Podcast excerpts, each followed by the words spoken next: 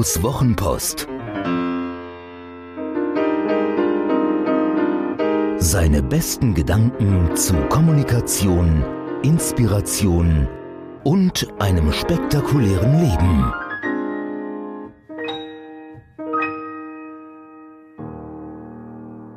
Die Verantwortung des Frauchens.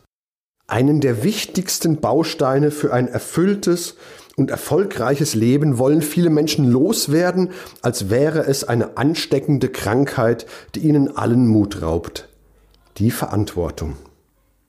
Der kleine Schuljunge trabte noch einmal nach Hause, weil er seine Sportsachen vergessen hatte. Kinder sind so.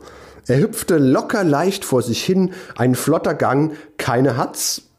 Kinder sind so.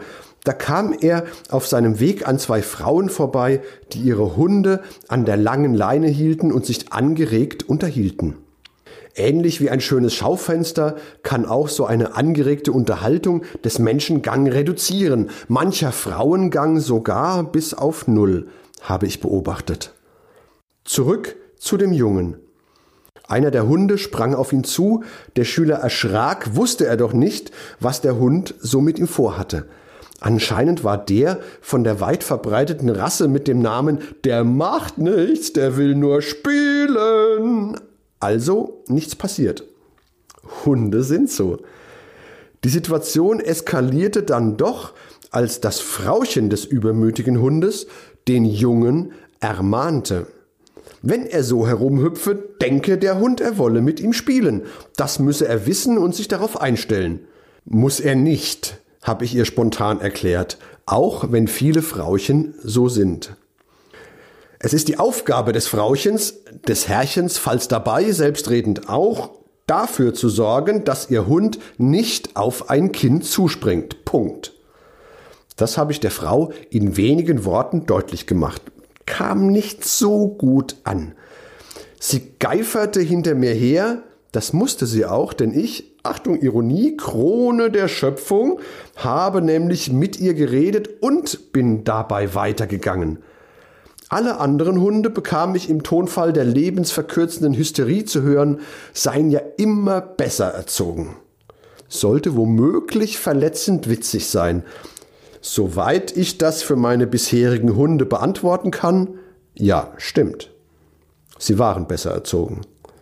Ich bin übrigens auch besser erzogen als diese Frau. Danke Mama, danke Papa und allen anderen, die daran mitgewirkt haben. Denn ich habe gelernt und verstanden, dass ein jeder für sich verantwortlich ist. Und für seinen Hund. Der ist nämlich ein Hund.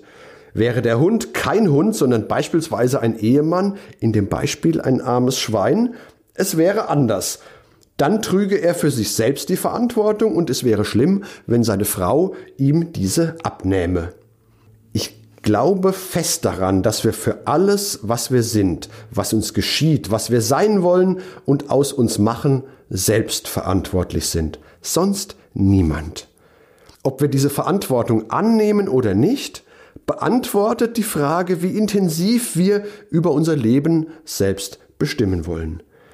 Henry Ford, weltgrößter Champions League Zitatgeber mit Koryphäen wie dem Dalai Lama, Nelson Mandela und Albert Einstein. Henry Ford hat es ja auf den Punkt gebracht. Ob du denkst, du kannst es oder du kannst es nicht, du hast auf jeden Fall recht. Und genau so ist es. Wenn du glaubst, falsch beraten worden zu sein, hast du dich nicht genug eingelesen oder die falschen Berater ausgewählt. Wenn du nicht genug Kunden hast oder zu wenige Empfehlungen bekommst oder die falschen, liegt es nur an dir. Wenn du deinen Marathon abbrechen musst, war es nicht zu heiß, sondern du warst nicht gut genug vorbereitet. Um es mit den unbeugsamen Galliern zu sagen, deren Asterix bei den Olympischen Spielen ohne Zaubertrank in Grund und Boden gelaufen wurde. Und die Wildschweine haben nur Schweinereien zu fressen bekommen. Wie leicht fällt es uns, die Welt für ungerecht zu halten und die Schuld bei anderen zu suchen. Dabei sollten wir auf uns schauen, die Verantwortung annehmen und die unendlichen Möglichkeiten erkennen, die darin schlummern.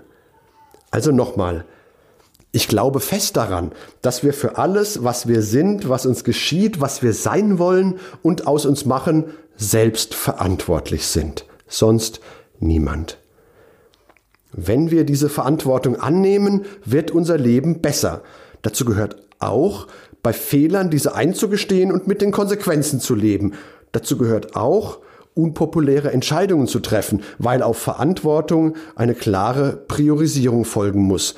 Dazu gehört aber auch die Freude am Erfolg, für den ich mich bei niemandem entschuldigen muss. Hat dir diese Geschichte gefallen? Magst du Guidos Wochenpost als Podcast? Das würde mich wahnsinnig freuen und auch stolz machen. Und wenn das so ist, dann würde ich mich noch mehr freuen und es würde mich noch stolzer machen, wenn du mir eine Bewertung gäbest. Gerne fünf Sterne, wenn du es für angemessen hältst. Gerne eine Rezension, ein paar Zeilen dazu, was dir besonders gut gefallen hat und was es vielleicht für dich bedeutet hat. Das Schöne ist, mit guten Rezensionen steigt die Reichweite und dann kommen noch mehr Menschen in den Genuss von Guidos Wochenpost als Podcast. Das wäre doch toll, oder?